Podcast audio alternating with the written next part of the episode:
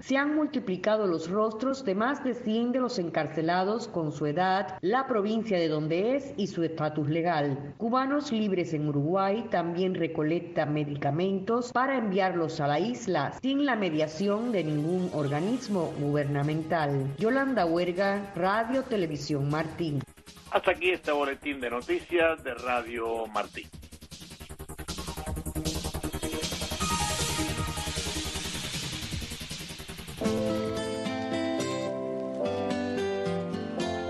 Cambiando de tema. Un espacio que lleva su sonido al paso de mucha gente que apuesta por una radio con contenido y modos abiertos a todo lo cotidiano que tiene esta vida. Cambiando de tema. Donde conviven la palabra y la música, el consenso y la discrepancia. Cambiando de tema. Bienvenidos una vez más a Cambiando de Tema, un programa diferente aquí en Radio Martí.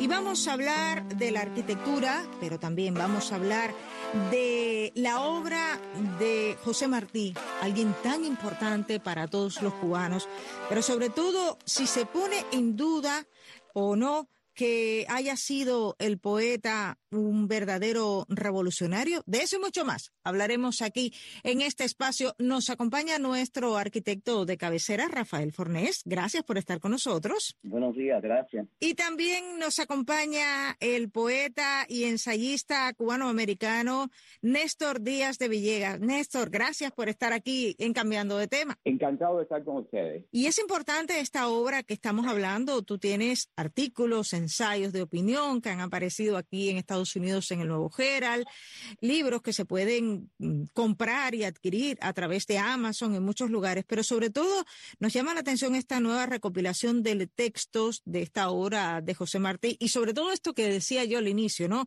Que pone en duda que el poeta y político cubano haya sido verdaderamente un revolucionario. Esto lo pones entre comillas. Hablemos de esto y además de los vínculos que existen, ¿verdad, Rafa? entre José Martí y sobre todo la arquitectura.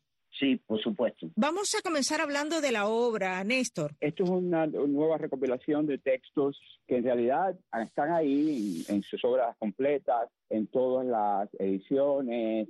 Sencillamente, la labor que yo traté de hacer cuando recibí la encomienda de, una antología, una recopilación de textos martianos, es rescatar algunos textos que se, eh, no es que estén ocultos ni hayan sido censurados, nada de eso, sino sencillamente rescatar esos textos, ponerlos en primer plano y ponerlos en un cierto orden junto a otros textos que van ofreciendo una manera de, ver a Martí que es un poquito diferente de la narrativa usual que tenemos. es, sencillamente puesto en primer lugar, en primer plano, digamos, el texto de Martí acerca de los eventos del primero de mayo que ocurrió en 1887 en Chicago, donde los anarquistas pusieron una bomba, y bueno, todo lo que aquello significó, la explicación y la manera en que Martí vio esos eventos y cómo los juzgó. Es importante que nosotros tengamos presente eso hoy más que nunca. Y contrastar esto con otros artículos de Martí, como Nuestra América, la Carta Manuel Mercado, donde aparecen estas grandes declaraciones de Martí, de vivir en el monte, le conozco las extrañas. Entonces, hay dos Martí y hay que contrastarlos, por lo menos compararlos, hacer una eh, comparación entre estas declaraciones martianas y ver dónde caemos. Pero también hay un Martí que habla de la constitución y la democracia estadounidense, que es un Martí completamente, no me arriesgaría a decir, es un Martí diametralmente opuesto al otro Martí, porque eso necesitaría mucho más estudio, pero sí un Martí que no se enseña en las escuelas siquiera. Es el Martí con este gran texto a la Constitución norteamericana que yo esculpiría en Pórfido las estatuas de los hombres maravillosos que fraguaron la Constitución de los Estados Unidos de América. Eso sería bueno enseñarlo también por supuesto. El libro tiene dos presentaciones y son diferentes las dos presentaciones. Eh, la primera es una presentación estrictamente literaria, es decir, eh, va a estar conmigo el gran académico, el maestro Abel Sierra Madero, ahora recientemente eh, escogido como profesor en una de las grandes universidades del sur de la Florida, eh, Abel va a estar conmigo, vamos a discutir a Martí desde el punto de vista literario, poético, allí en la primera iglesia congregacionalista de Cristo de Coral Gables. El segundo evento, hay un grupo de personas muy distinguidas entre las que se encuentra Rafael Fornés, que vamos a hablar de otros aspectos relacionados con Martí y el exilio, Martí el inmigrante, y esto sucederá en el Museo Cubano de la Diáspora. Interesante, además, porque Rafael Fornés, siempre que nos acompaña en este espacio, hablamos de la arquitectura y la vinculamos a hechos históricos, evidentemente, a situaciones que se viven. Pero Martí habitualmente no lo vinculamos con la arquitectura pero va a estar precisamente en la presentación porque tiene algo que ver. Y a mí me gustaría que Rafa nos opinara al respecto. Rafa. Bueno, sí, es eh, un tema que se ha tratado poco, ¿no? Sí. Eh, hemos hablado con Néstor de esto mucho en el pasado. Eh, Néstor es un arquitecto eh, importantísimo. Él estudia las ciudades, los edificios, viaja muchísimo por Europa, entiende las ciudades de una manera especial. A mí, precisamente en Miami, él me abrió los ojos en muchos aspectos de entender la ciudad. Y bueno, eh, siempre eh, hablamos mucho en nosotros en términos arquitectónicos y, y en el caso este de, de Martí, bueno, tengo la privilegio, la dicha de compartir la, la presentación con otras figuras muy importantes.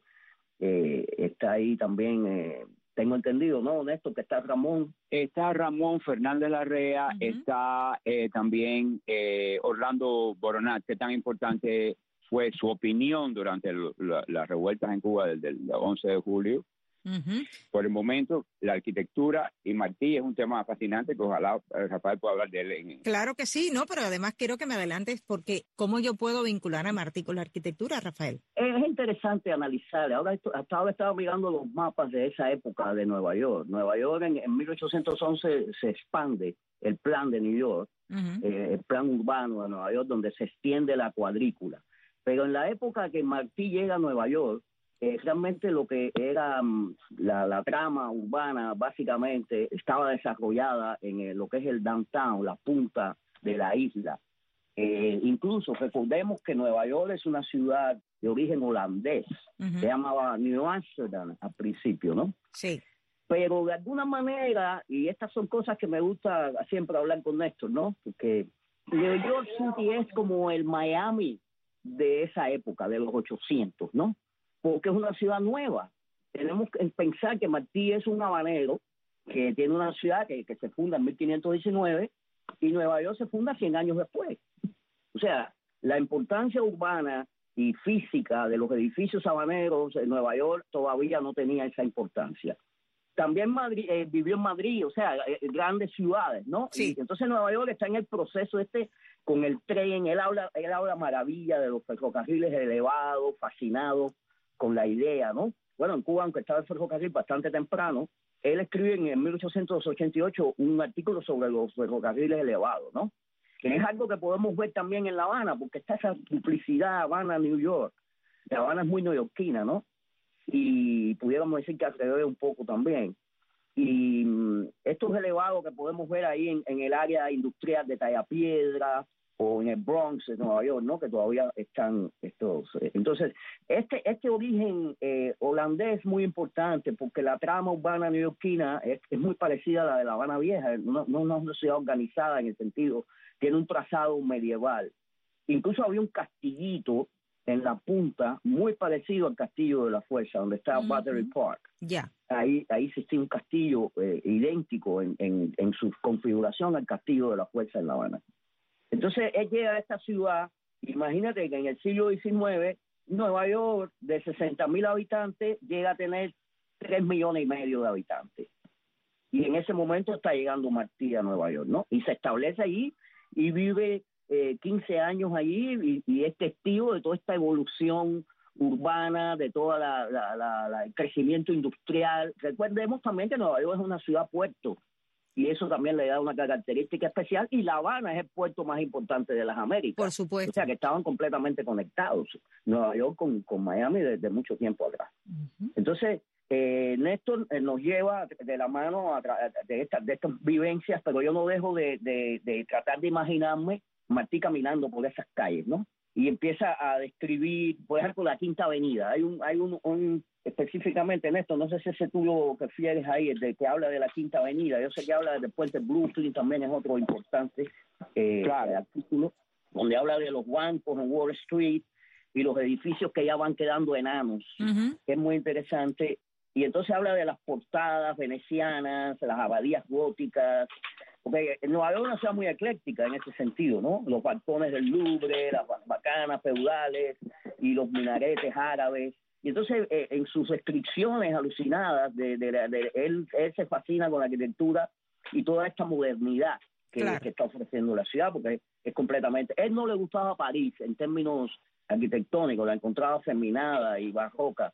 Y entonces esto es una imagen moderna de, la ciudad moderna y, y él, él fascina con eso. También hay que pensar que Martí era un, lo que le llaman un snowbird, una persona que está en los inviernos en, en Nueva York, y entonces en los veranos viene a la Florida.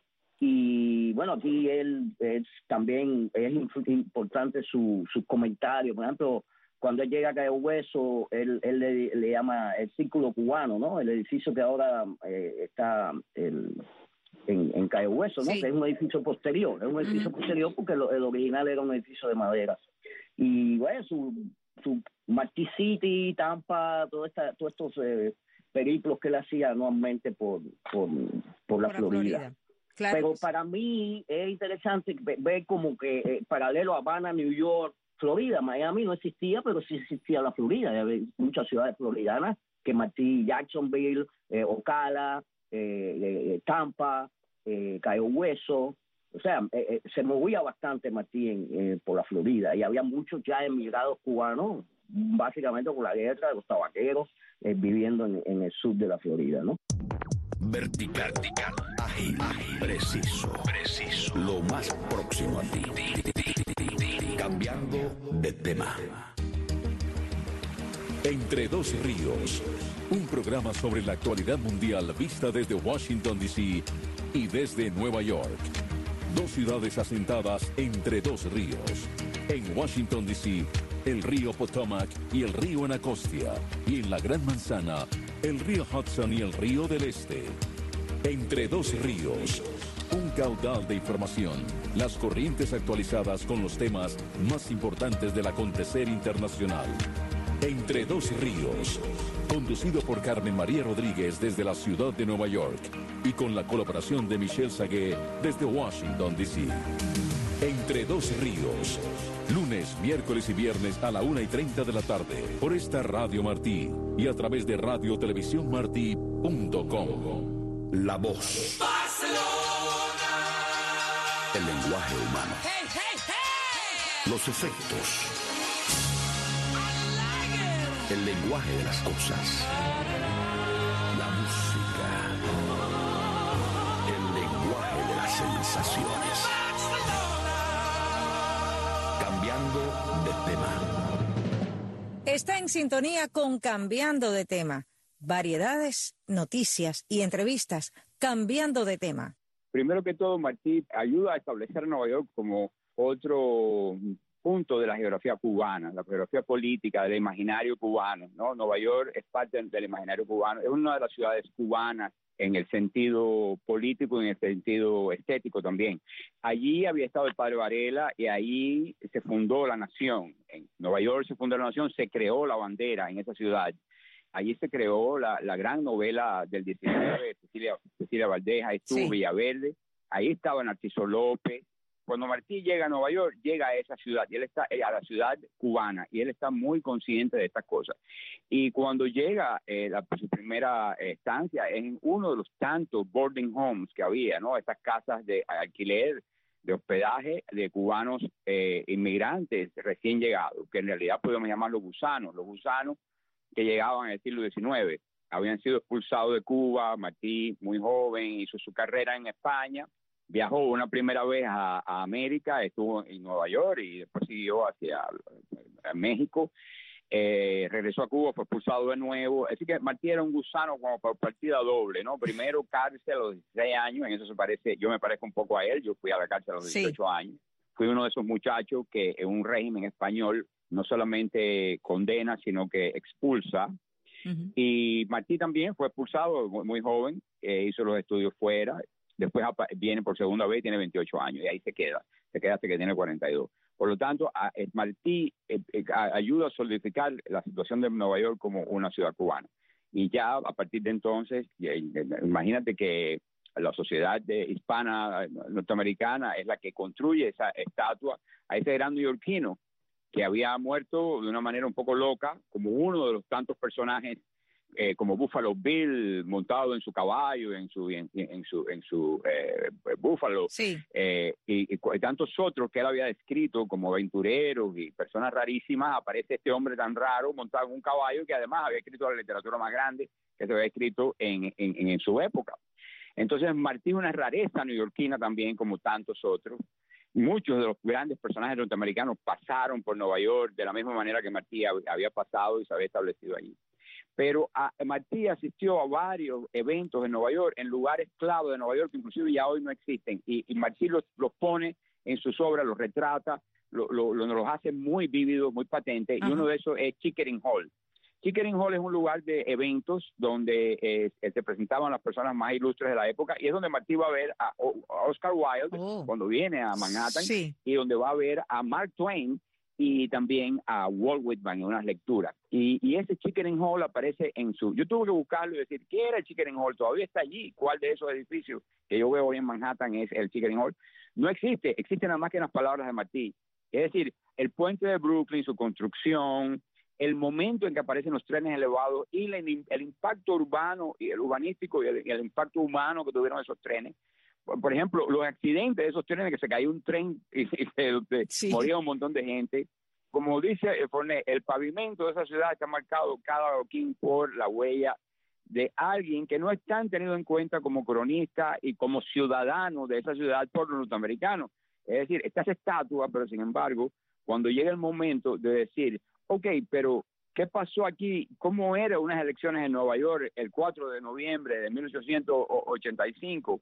si buscamos en toda la literatura norteamericana una descripción mejor de las calles de Manhattan el día 4 de noviembre de un día de elecciones, o si buscamos una descripción más vívida de Coney Island en un día de verano, en el momento en que estaba la mortandad de los niños que aparecen en sus zapaticos de rosa y en tantos artículos que se llamaba el cólera infantum, donde los niños se morían a la orilla del mar estas descripciones vividas de lugares, de locaciones urbanísticas de Nueva York está en Martí. Martí era el gran observador de la ciudad. Interesante, además, eso que nos dice, porque es algo que habitualmente no leemos o no hemos leído en la obra de Martí y hay que buscar y hay que investigar. Y me llama muchísimo la atención lo que tú dices, ¿no? En, el medio de Manhattan, buscar una locación de algo que ya no existe, pero por lo menos poderte hacer la idea con esa descripción fabulosa que siempre hacía Martí de todo. O sea, hasta yo desde aquí estoy intentando imaginar, ¿no? Y sobre todo vivir con Martí, con estos personajes, ¿no? Oscar Wilde, eh, Mark Twain, o sea, cosas increíbles. Eh, eh, Martí va más allá, eh, fíjate, Martí va más allá y Martí, hay una galería de neoyorquinos, por ejemplo, Henry Berg. ¿Quién sabe quién es Henry Berg? Nadie se entera de quién era Henry Berg, y pero sin embargo, Martí tiene dos artículos donde menciona a este personaje. Bueno, ¿quién era este hombre? Este tipo era nada más y nada menos que el hombre que había creado la Sociedad para Protección de Animales, que hoy se llama ASPC, no me acuerdo cómo se llama bien la sigla de la Sociedad de Protección de Animales. Y, y Martí describe a Henry Berg. Henry Berg es, el tipo que en, este, en un, momento de, la historia de la ciudad que Martí comparte, está allí, Martí trata de, pasar una legislación en la, en la ciudad para que no se azote a los caballos. Y va con una bolsa de manzanas dándole manzanas a los pobres caballos cansados que tenían que galar coches muchas más veces de la que debía ser permitido y Berg consigue una legislación para proteger a los caballos.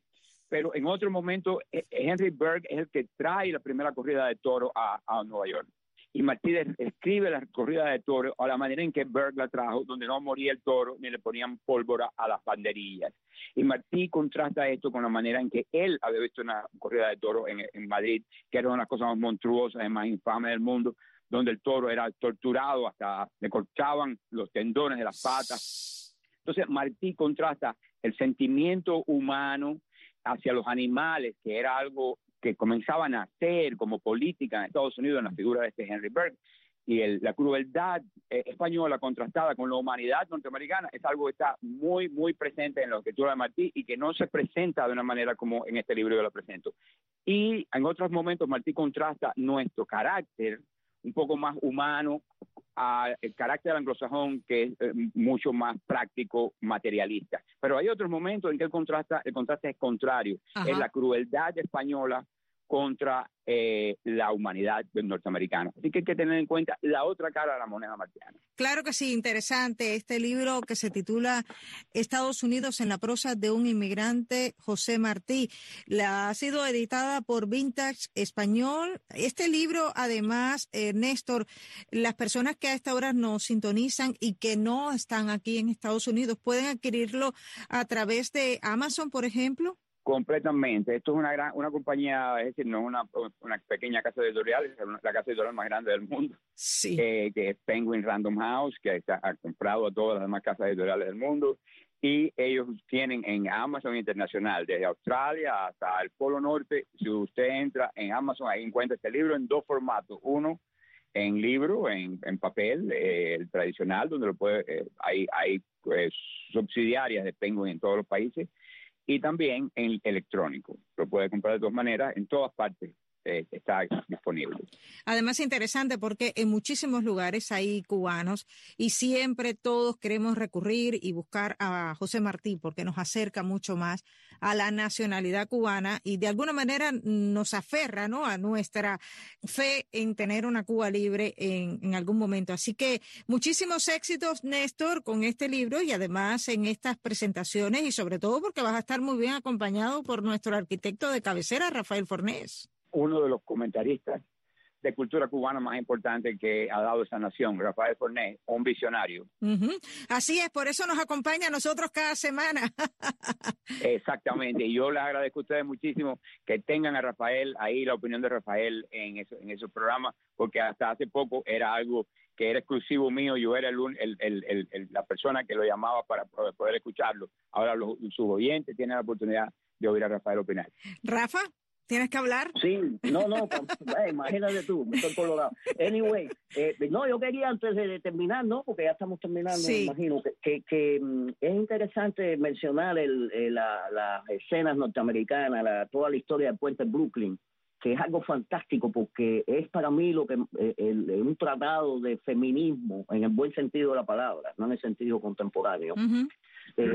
una, una oda a la mujer y es el caso de Puente Brooklyn, porque en Puente Brooklyn el ingeniero eh, eh, eh, que construye el Puente Brooklyn es, contrae una enfermedad por estar en los cimientos, ¿no? Con falta de aire. Y entonces la esposa de él, Emily Warren Loveling, es la que se encarga de toda la construcción del puente. Es la que hace el puente. Exacto, incluso el, el, presidente norteamericano en la inauguración del puente, en, su, en el carruaje presidencial, va al lado de, de Elizabeth hay una tarja allí que le explica exactamente todo el proceso. Ella era la que iba a la obra y con los capataces eh, discutía los detalles constructivos, o sea, la, ejecución de toda la obra. Su marido, que estaba inválido, lo veía todo con un catalejo desde su torre donde tenía el estudio.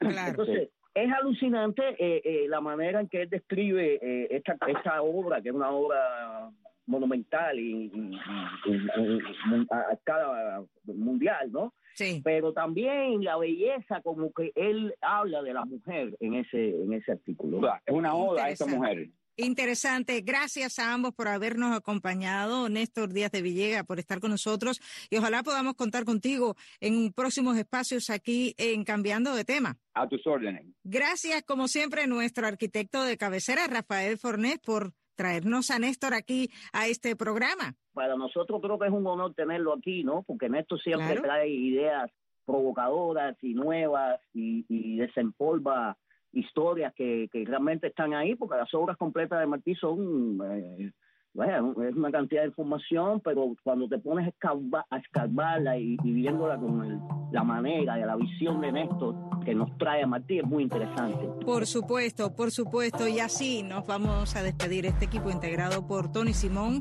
Jaime Almiral Jr. y Ariane González. Hasta la próxima.